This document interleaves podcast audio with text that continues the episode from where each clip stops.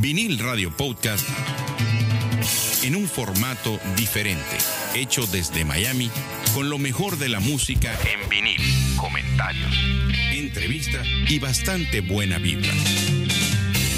Así que recuéstese, póngase cómodo y escuche Vinil Radio Podcast que está por comenzar.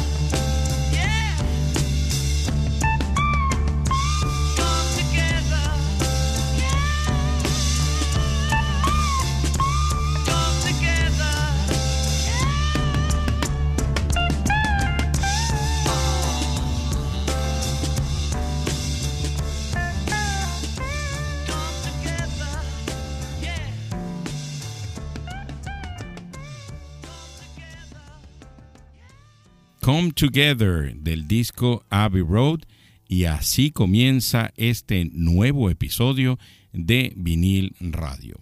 Quien conduce, produce y les va a estar haciendo muchos comentarios aparte de una entrevista bien especial que traemos más adelante, pues su amigo George Paz. Y fíjense, hoy estamos hablando de una agrupación muy importante en general para el mundo de la música. Les estoy hablando de los Beatles. The Beatles, también conocido en el mundo hispano como los Beatles, fue una banda de rock inglesa formada en Liverpool durante los años 1960, estando integrada desde 1962 hasta su separación en 1970 por John Lennon, Paul McCartney, George Harrison y Ringo Starr. Es ampliamente considerada como la banda más influyente de todos los tiempos, siendo parte fundamental en el desarrollo del movimiento contracultural de la década de 1960 y el reconocimiento de la música popular como forma de arte. Bueno, y ya que arrancamos motores con este episodio especial número 30 de Los Beatles, vamos a escuchar precisamente de ese último disco el disco Let It Be, vamos a escuchar la canción Don't Let Me Down, de la canción que se grabó en el, en el techo del estudio de grabación. Esa es la que usted va a escuchar por aquí, por vinil radio. Ya regresamos con muchísimo más y con la, entrevista a Ronaldo García, quien fuera eh, conmigo el conductor hace un poco más de siete años de ese programa Beatlemania. Ya regresamos.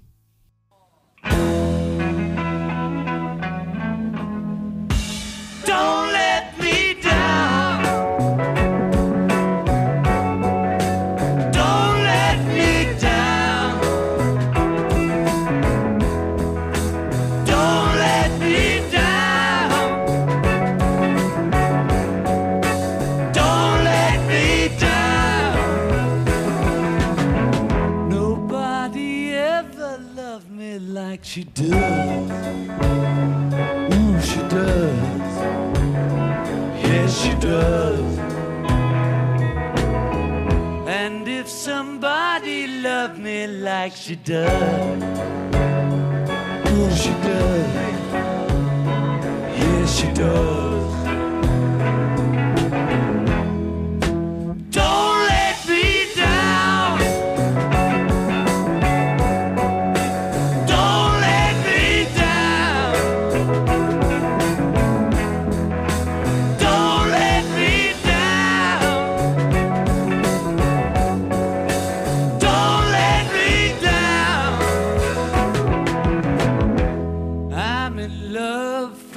First time.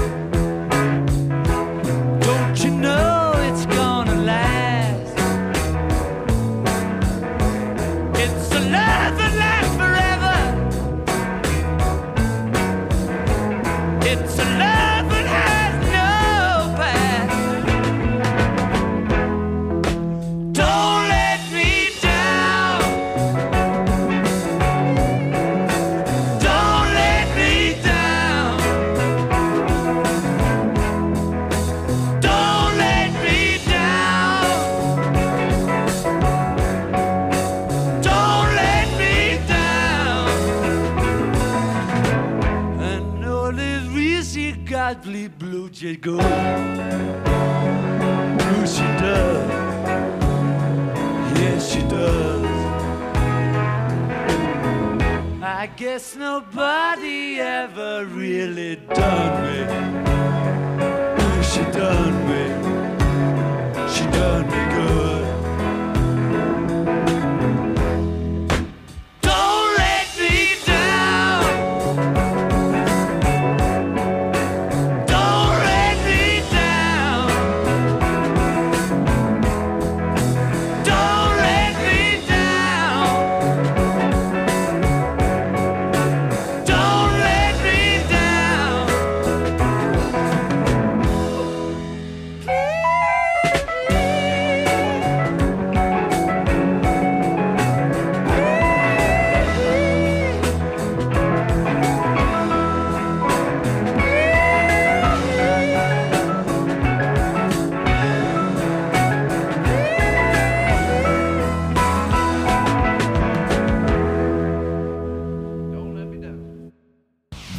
Radio Podcast es una librería llena de lo mejor de las tres décadas, 70, 80 y 90. Now I gotta cut loose, foot loose. Escucha Vinil Radio Podcast a través de todas las plataformas digitales y de streaming.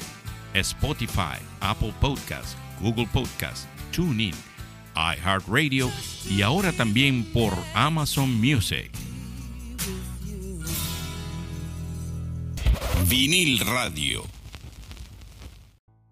Bueno amigos, y tal cual como se los prometí, este episodio es un episodio muy especial se llama Beatlemania. Y por supuesto yo tenía que traer a mi amigo y aparte de eso compañero en aquel programa que existió hace por lo menos unos 7, 8 años que se llama Beatlemania.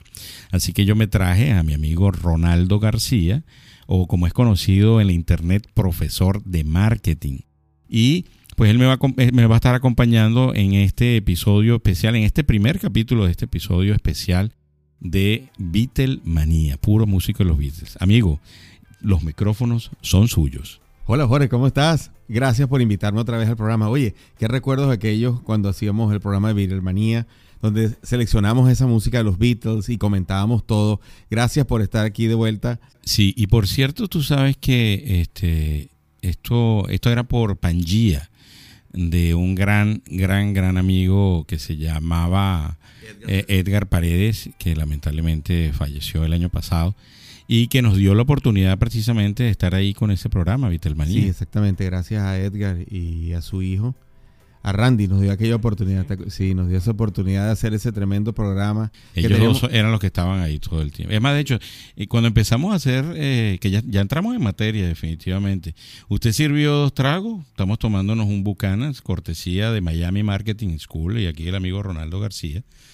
Eh, lo hacíamos precisamente, había una tercera persona que estuvo haciendo en un principio el programa. Exactamente, era él y si no me equivoco era otra chica también. La novia, la, novia, de, la novia Bueno, de, aquel entonces, no sé ahora. Vamos a corregir, no queremos problemas. Exacto, ciertamente. Empezamos mal ya. Eh, la novia en aquel entonces, en aquella época. No vamos a empezar mal, ¿vale? No, no, no, para nada. Ronaldo, tú sabes que una de las cosas que me, me inspiró y, y por supuesto en aquel momento Edgar eh, nos dijo, oye, eh, siempre he querido hacer este programa, ¿qué les parece? Y tanto él como yo sabemos que tú eres súper fanático de los Beatles. De hecho, eh, eres la persona que, a ver, yo, yo el, primer el primer disco que escuché de los Beatles es A Hard Day's Night. Ese fue el disco que yo escuché completo.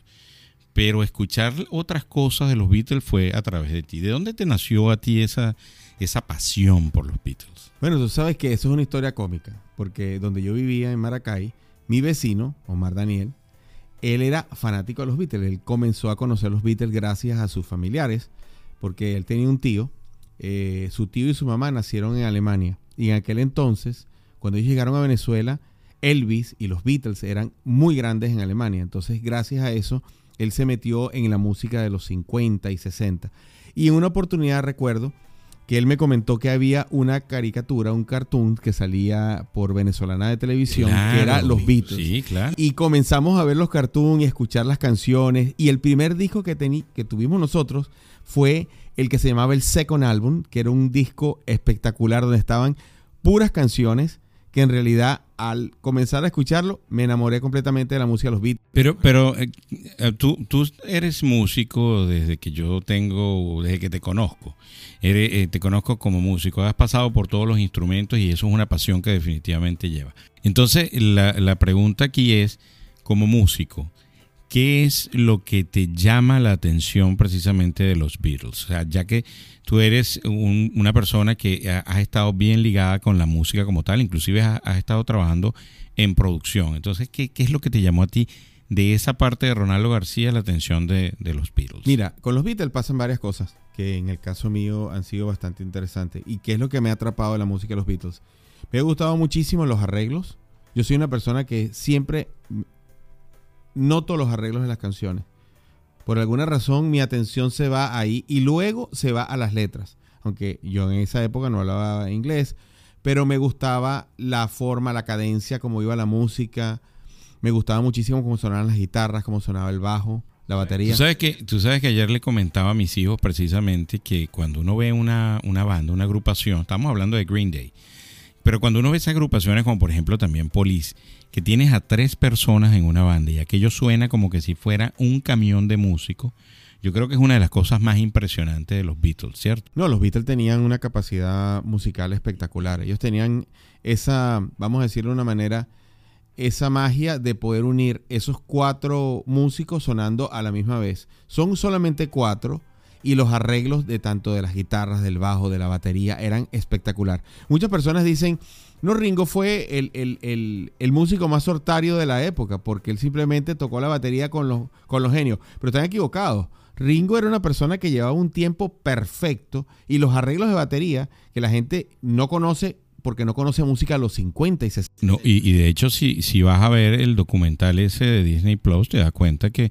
que Ringo, este, por eso Ringo estuvo en los Beatles y por eso Ringo este, hizo que los Beatles también se hicieran famosos. O sea, es que nada más hay que ver ese documental para darse cuenta de quién también era Ringo. No, y no solamente eso. Fíjate este detalle. Si tú escuchas música de los 50 y 60 y tú ves los arreglos al principio, estamos hablando de 1961, 62 y, en lo, y al principio de los años 60, la batería era muy cuadrada. Era tu pac, tu tac. Simplemente llevaba el tiempo. Pero la manera como jugaba con los, con los platillos, con los hi-hats, el bombo, te daba cuenta que él buscaba hacer arreglos que iban mucho más allá de lo que se conocía en aquel entonces, por lo menos en la forma tradicional. Y eso le da un valor a Ringo grandísimo. Y hay que recordar también que fueron los Beatles quienes llamaron a Ringo para ser baterista. No, no fue Ringo que los llamó a ellos. O sea que algo vio Paul y John y George en él que lo hizo interesante decir, súmate a la banda. Mira, Ronaldo, vamos a escuchar ahorita una canción que fue grabada en vivo por el propio George Harrison, la canción Something, en el Madison Square eh, Garden. Y ya regresamos con muchísimo más de Vinil Radio Podcast.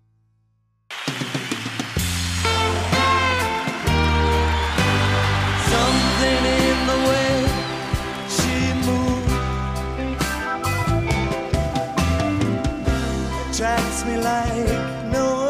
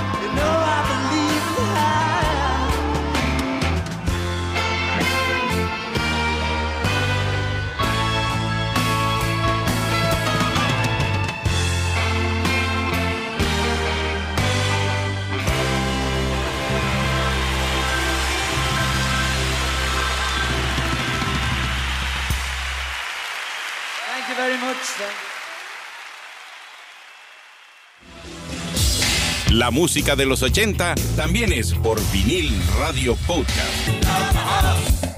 Vinil radio. Bueno, y regresamos a Vinil Radio Podcast en este especial de Beatlemanía.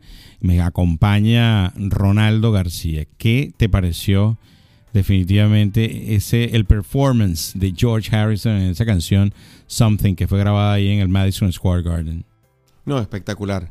Mira, hay algo interesante aquí que siempre lo comento.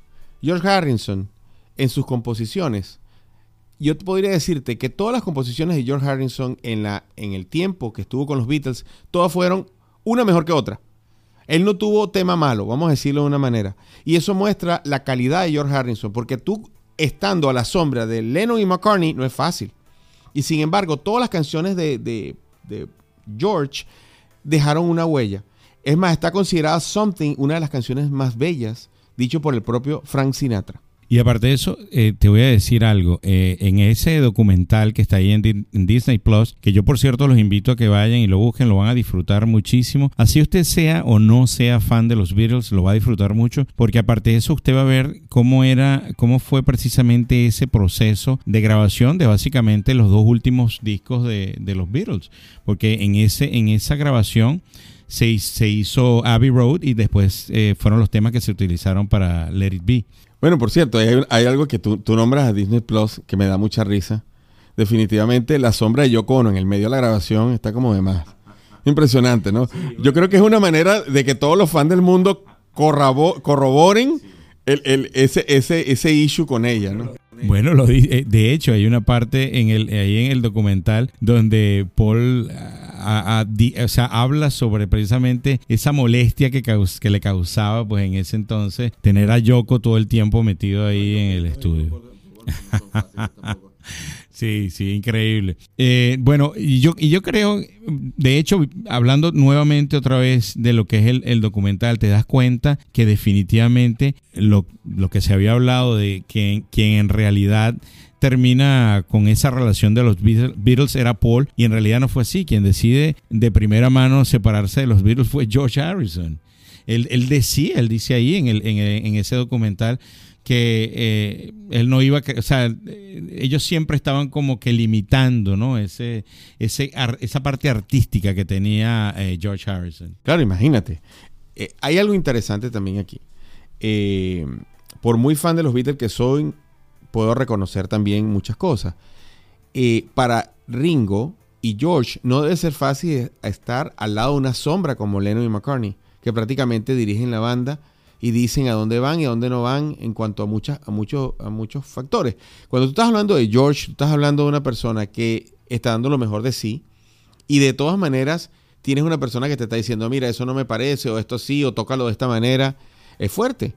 Y sabes que me llama mucho la, mucho la atención, este, cómo, porque a la final eh, eh, Paul McCartney era el director, era el director de los Beatles, o sea que eh, es un trabajo que no es nada más eres parte de la agrupación, sino que a ti te toca dirigirlos, qué es lo que ellos van a hacer, hacia dónde vamos a ir, cómo tenemos que sonar.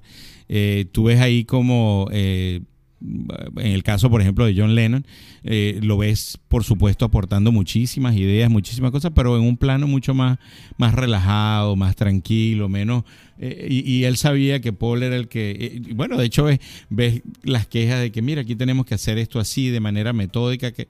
Ciertamente, si tú te pones a ver y analizar lo que ellos estaban conversando en ese momento, tenía mucha lógica lo que estaba diciendo Paul, pero también John Lennon eh, decía, vamos a dejar que fluya más esa parte artística. Claro, es la parte más artística. Ajá. Eso es lo que yo veo de John, que John era más, vamos a ver qué sale de aquí. Más el, el estilo jamming de los músicos tradicionales. Mira, vamos a reunirnos todos, vamos a jam y vamos a ver qué pasa de aquí. Y así ha pasado muchos artistas, han sacado música. Y que era lo que hacían en un principio, él se los decía ahí también, y esto fue lo que nosotros comenzamos haciendo, no con estas cosas metódicas, sino que si no tendríamos que grabar de nuevo todos los otros discos que ya están listos. Claro, entonces yo me imagino que como músico, por lo menos yo te digo de- desde mi punto de vista como, como músico, nos reunimos un poco amigos y vamos a tocar una canción. Cuando empieza una persona y se vuelve muy metódica, se pierde la magia de la intención original que era tocar todos juntos y hacer algo.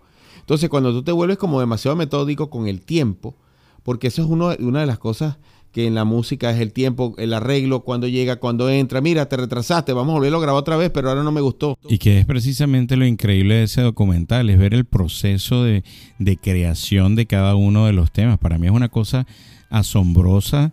eh, cuando eh, Paul McCartney llega un día ahí al estudio, al ensayo, y le dice, oye, mira, esto, esto se me ocurrió anoche, Get Back. De ahí sale Get Back, en un solo, en un solo momento sale Get Back. Una cosa increíble, o sea, tú estás es- eh, viendo el proceso de uno de los temas más importantes probablemente de, de- de- la era Beatles, todos esos temas de esos dos últimos discos, Abbey Road, Let It Be, ve- ver cómo se forman y cómo, y cómo se crean. Precisamente en esta parte vamos a escuchar de un concierto que se hizo hace en el 2008. Paul McCartney canta Get Back en vivo. Vamos a escucharlo y ya regresamos con mucho más de este especial Beatlemania por aquí, por vinil Radio Podcast.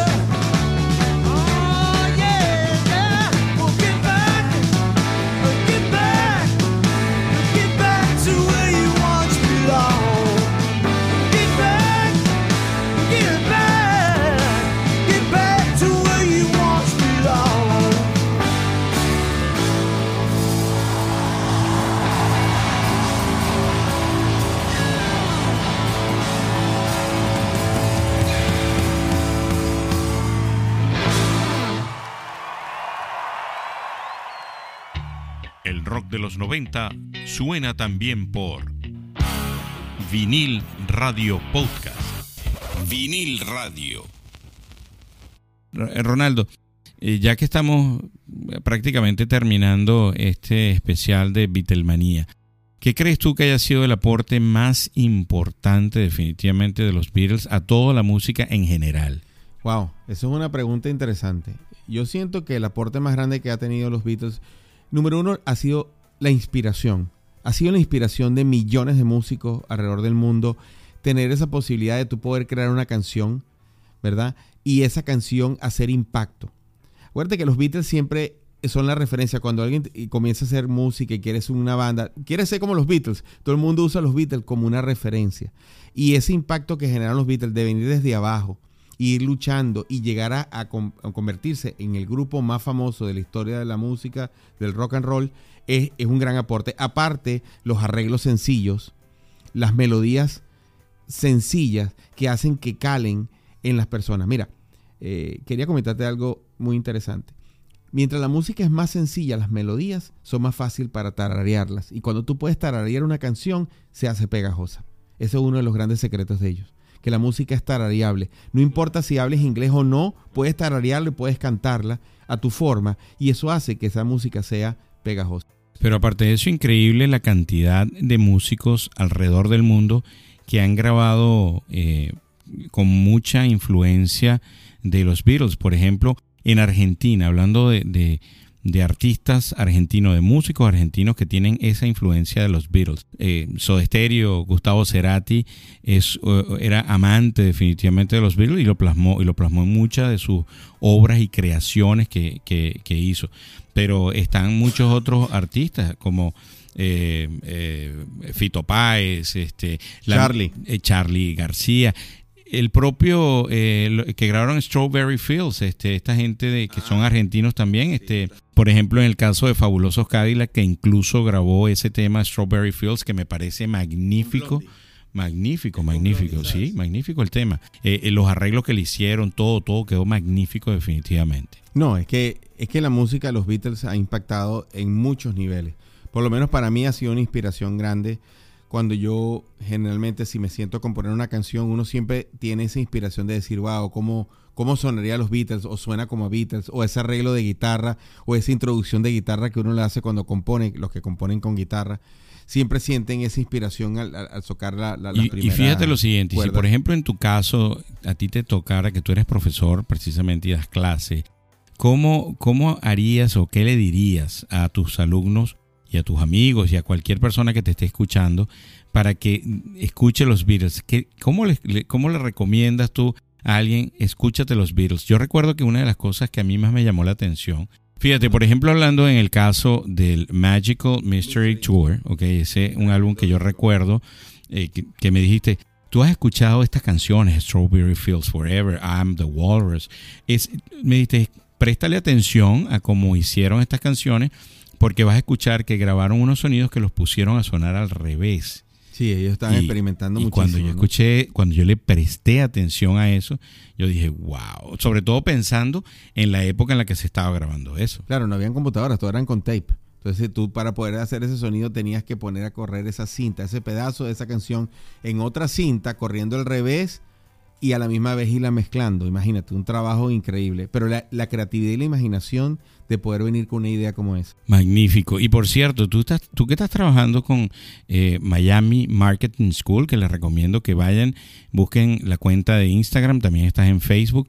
Tú estás ahorita trabajando precisamente con esta marketing a los músicos, ¿no? Estás, estás haciendo eh, eso, hablando un poco de, cómo, de cómo la gente en, en estos tiempos está haciendo para mercadear su música. Mira, hay algo interesante, que yo siento que estamos viviendo un tiempo de democratización de la forma de mercadear. Anteriormente, cuando tú ibas, me van a matar los sellos disqueros, ¿no? Que conozco. Pero es una realidad. Anteriormente los sellos disqueros podían darse el lujo de buscar artistas y seleccionarlos y decir, mira, este no me parece o este sí.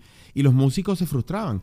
Pero ahora, gracias a las redes sociales, gracias a Google, gracias a todas estas plataformas digitales que existen, los músicos han podido subir su propia música a las plataformas y hacer que el, el propio público decida si le gusta o no le gusta.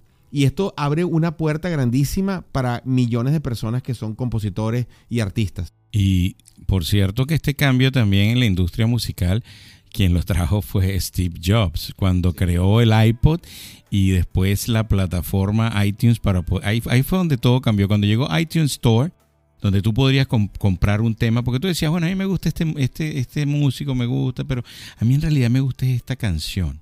Claro, pero tienes que entender algo. Antes de ese cambio hubo un cataclismo en la industria de la música que fue Napster cuando la gente comenzó a copiar la música y distribuirla completamente. Cuando apareció el internet que la gente podía, cuando, inclusive comenzó eh, LimeWire, que se llama, LimeWire, que la gente el peer to peer, que la gente eh, compartía eh, files y música y todo a través de, de computador a computador. Entonces, ¿qué sucede? Esto trajo un colapso, un terremoto masivo, el apocalipsis para el sello disquero. ¿Por qué? Porque la gente estaba escuchando música sin pagarla. Entonces, ¿qué sucedió?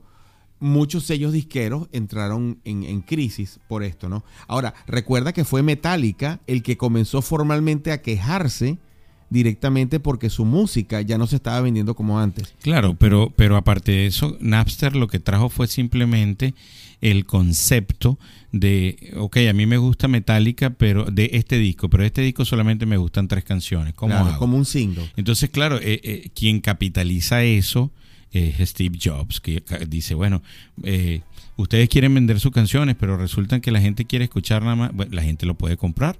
Me acuerdo que comenzó en 99 centavos cada, una, cada una de las canciones que tú podías comprar. Sí, y aparte de eso también vino luego una segunda ola de cambio, que fue cuando comenzamos al formato streaming, que me parece bastante interesante. Bueno, es que te iba a hablar precisamente de cómo fue tan volátil eso que pasó de comprar eh, la música de manera digital a lo que es el streaming y lo que es eh, eh, eso, las plataformas digitales y de streaming. Claro, es un cambio radical. ¿Por qué? Porque ahora yo simplemente puedo escuchar la canción que yo quiera. Yo me puedo ir, un ejemplo, Spotify, me puedo ir a Apple Music y no quiero cantar, no quiero comprar el tema, quiero pagar una membresía y escuchar toda la música que quiera. Y no solamente eso, a lo mejor no quiero pagar membresía, pero me, estoy dispuesto a, a escuchar un comercial pero tengo la música que quiero. Y eso ha hecho una evolución en el mercado impresionante. Pero yo te voy a decir una cosa, yo definitivamente con eso soy muy old school. Y yo sigo comprando mis temas, yo los guardo porque es que definitivamente es una cosa, de hecho hay muchos temas que tú, eh, es decir, ahora que eh, haciendo vinil radio, he ido precisamente con esta necesidad de vamos a buscar estas versiones, a ver qué tal. Entonces eso no lo escuchas regularmente y lo puedes escuchar inclusive en un podcast como el mío, en claro, el radio. Claro, es por la calidad. Pero hay algo también interesante ahí. es lo siguiente. Tú porque eres melómano y te gusta la música y la, y la guardas. Pero hay un nuevo mercado que es consumidor de música, consumista. Y está pasando algo interesante. Los artistas están tú, tú, me, Tú me estás llamando viejo muy sutilmente, es muy elegante a lo inglés, a lo inglés porque estamos hablando de los Beatles. Exacto. Pero te, explico algo. Mira, mira cómo ha cambiado el mercado. El mercado pasó de escuchar música a consumir grandes volúmenes de música. Entonces los artistas ahorita sacan un single, el, el single le dan con todo por tres meses y a los tres meses sacan otro single. ¿Cómo, se, ve, que eres venezolano? Le dan con todo. Claro, le dan con todo porque le invierten todo la fuerza a tratar de mantener este single arriba y luego sacan otro single para aprovechar esa, esa, esa subida, ¿no? Para que el otro vaya subiendo. Pero el, consumo de la música, fíjate, fíjate que algo interesante. mucha juventud o mucha gente nueva, también me estoy echando yo mismo, ¿no? Este, están consumiendo la música, pero no se está quedando ese amor como era antes, porque yo podía escuchar una canción que era de 20 años atrás y la sigo apreciando, pero la música se está quemando como muy rápido. Y yo no sé si tú te, has dado cuenta, si has estado leyendo noticias sobre el, precisamente el mundo de la música, cómo ahora las disqueras están comprándole a los artistas los derechos de los álbumes, porque esto es lo que pasa, claro, como ahora el artista eh, puede ir a estas plataformas él directamente entonces, las disqueras, ¿por dónde van a ganar dinero? ¿Por dónde están ganando dinero? Entonces, ¿qué hacemos? No, vamos a comprarle los derechos a este artista que ya lo conocemos, se está sonando, ya tienen evidentemente las estadísticas de todas estas plataformas. Y en estos días vi que compraron a X, en este momento no recuerdo el nombre, por casi 350 millones de dólares en una transacción para todos los derechos de, de sus discos. Claro, lo que pasa es que hay un nuevo, bueno, hay un nuevo tema aquí que se llama distribución. El negocio de la distribución consiste en yo tener los derechos de distribuir esa música en todas las plataformas digitales. Y de cada plataforma, cada vez que suena ese tema, yo gano un pedacito de él. Ahora imagínate tú, cuando gracias a tu ser la, la compañía que hace distribución, tú pones tu música en YouTube, en Spotify, en Dessler, en Apple Music, en, en cuando sale en, en algún player, en algún programa. Cada vez que todo, cada vez que esa, esa canción suena, tú estás cobrando un pedacito de ese trabajo de ese artista. ¿no? Mira, Entonces, y regresando, regresando un poco a los Beatles. ¿Cómo ves precisamente a los Beatles en este momento, en, este nueva, en esta nueva era de consumo de la música? ¿Cómo ves tú a los Beatles en este momento? Lo veo muy bien y hay algo interesante, comparando los Beatles con otros artistas, aunque nunca es bueno hacer eso, pero tú ves que la consistencia de uso musical y de consumo de música de los Beatles es constante. No importa las generaciones, mis hijas aman a los Beatles. Sí, de hecho, por eso te, lo digo, porque es que eh, me llama mucho la atención, eh, ya sabemos en este 2022 hacia dónde se ha estado yendo la música en, en todo, la americana, en español, todo. Eh, y, y evidentemente tus hijos, mis hijos y todo aquel que le, le entrega esa, esa Ese legado, información, ¿no? ese legado musical, pues entonces ahí donde tú escuchas. Mi hijo escucha Nirvana, mi hijo tiene 18 años, escucha Nirvana y imagínate, yo tendría más o menos la edad de él cuando yo cuando por primera vez yo vi a Kurt Cobain y a esta gente cantando y me quedé loco así porque había un había- estaba naciendo un cambio en el Sí, sonido pero del está rock. pasando algo que no pasó en nuestra generación. Porque ninguno de los dos dice, mira, yo estaba escuchando los churmeles en paya cuando tenía 18 años. O, sea, eso, o estaba Exacto, escuchando exacto. este, tal, tal, tal grupo. ¿no? la No, música no, que escuchaba el- mi, mi papá o que escuchaba mi mamá, correcto. Exacto. o sea, no, no, no sucedió eso. Nunca nosotros a los 18 años dijimos, mira, vamos a escuchar aquí a, a los churumeles de España con Juan Legido cantando el beso. O sea, Oye, nunca. acaba, acaba de rodar, pero la cédula completa por el barranco. Ya, ya- yo no escondo mi edad, ya a esta altura no la Mira, escondo. pero lo, lo más impresionante que me dice mi hijo es que, bueno, porque él como le gusta Nirvana, en, en la nueva película de Batman, en el soundtrack, está, está una canción de Nirvana. Y entonces él dice que él estaba en clase y un amigo le estaba hablando sobre la película de Batman. Y le dijo, oye, sí, una, una canción buenísima. Este, escúchala, porque el amigo toca la guitarra y entonces le dice, claro, ese es Nirvana. Ah, no, yo no sabía cómo se llamaba, pero como está ahí en, Bueno, porque como está en el soundtrack de, ahí de Batman, pues entonces eh, él, porque como te digo, ya él conocía pues el, el grupo Nirvana. Pero acuérdate de algo. La gente que está produciendo esas películas en estos momentos es de nuestro tiempo. sí, Entonces correcto. ellos están Tienes usando la, música Sí, claro. de la época. Mira, una de, la, de los ejemplos que, que, que me ha gustado muchísimo, las series de Netflix. Un ejemplo, Stranger Things, que es una de mis series favoritas. la musicalización. La música de los 80. Yo vivo los correcto. 80 con esa serie. Correcto. Cómo están vestidos, como la música. Cuando tú ves los carros, ves hasta, hasta las Sí. cajas de pizza. De, Pero incluso los temas originales, este, eh, a pesar de que tú no los escuchaste en los 80, te, te, te lleva, te, te transporta, transporta. a esa época por el sonido, de la manera como están hechas esas, esos temas de esa serie, es correcto, totalmente. Sí, cierto. definitivamente los 80 impactaron muchísimo, igual que los 70, los 60 y los 50. Yo creo que ha sido una ola que viene corriendo de los años 50 y ha ido dejando una parte del legado. Yo lo veo como una pirámide. Se fueron construyendo pisos y pisos para poder llegar a lo que estamos viviendo ahorita en este momento. Bueno, mira, Ronaldo, lamentablemente el tiempo es un killer.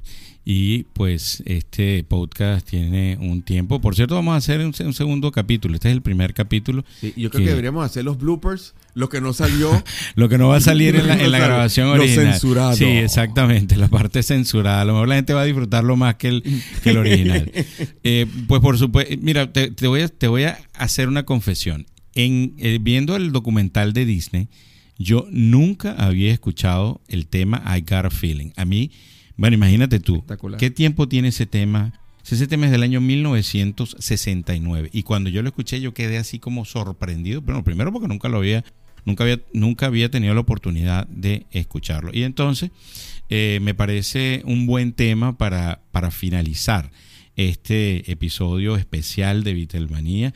Y bueno, el mensaje, ¿qué mensaje le vas a dejar a la gente que te está escuchando por aquí por Vinil Radio Podcast? Si usted no conoce los Beatles, que creo que no es el caso, siga escuchando los Beatles, siga eh, descubriendo su música gracias a que siempre están sacando nuevos releases de cosas antiguas que están saliendo de, de esas antiguas grabaciones y transmita esta música a las generaciones futuras porque es una música de verdad muy buena y que deja mucho en el ser humano.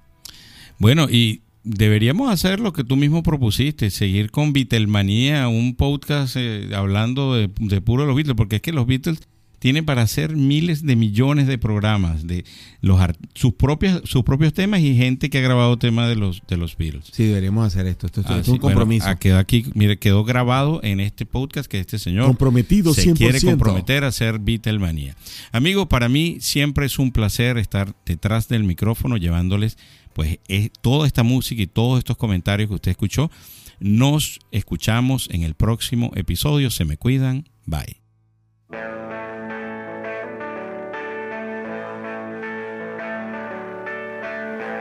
I've got a feeling, a feeling deep inside. Oh yeah. Oh yeah. That's right. I've got a feeling, a feeling I can't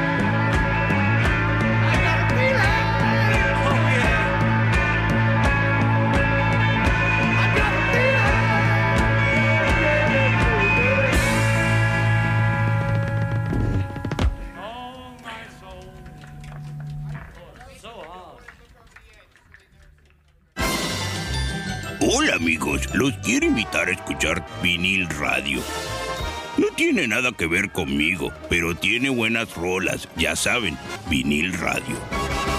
Vinil radio.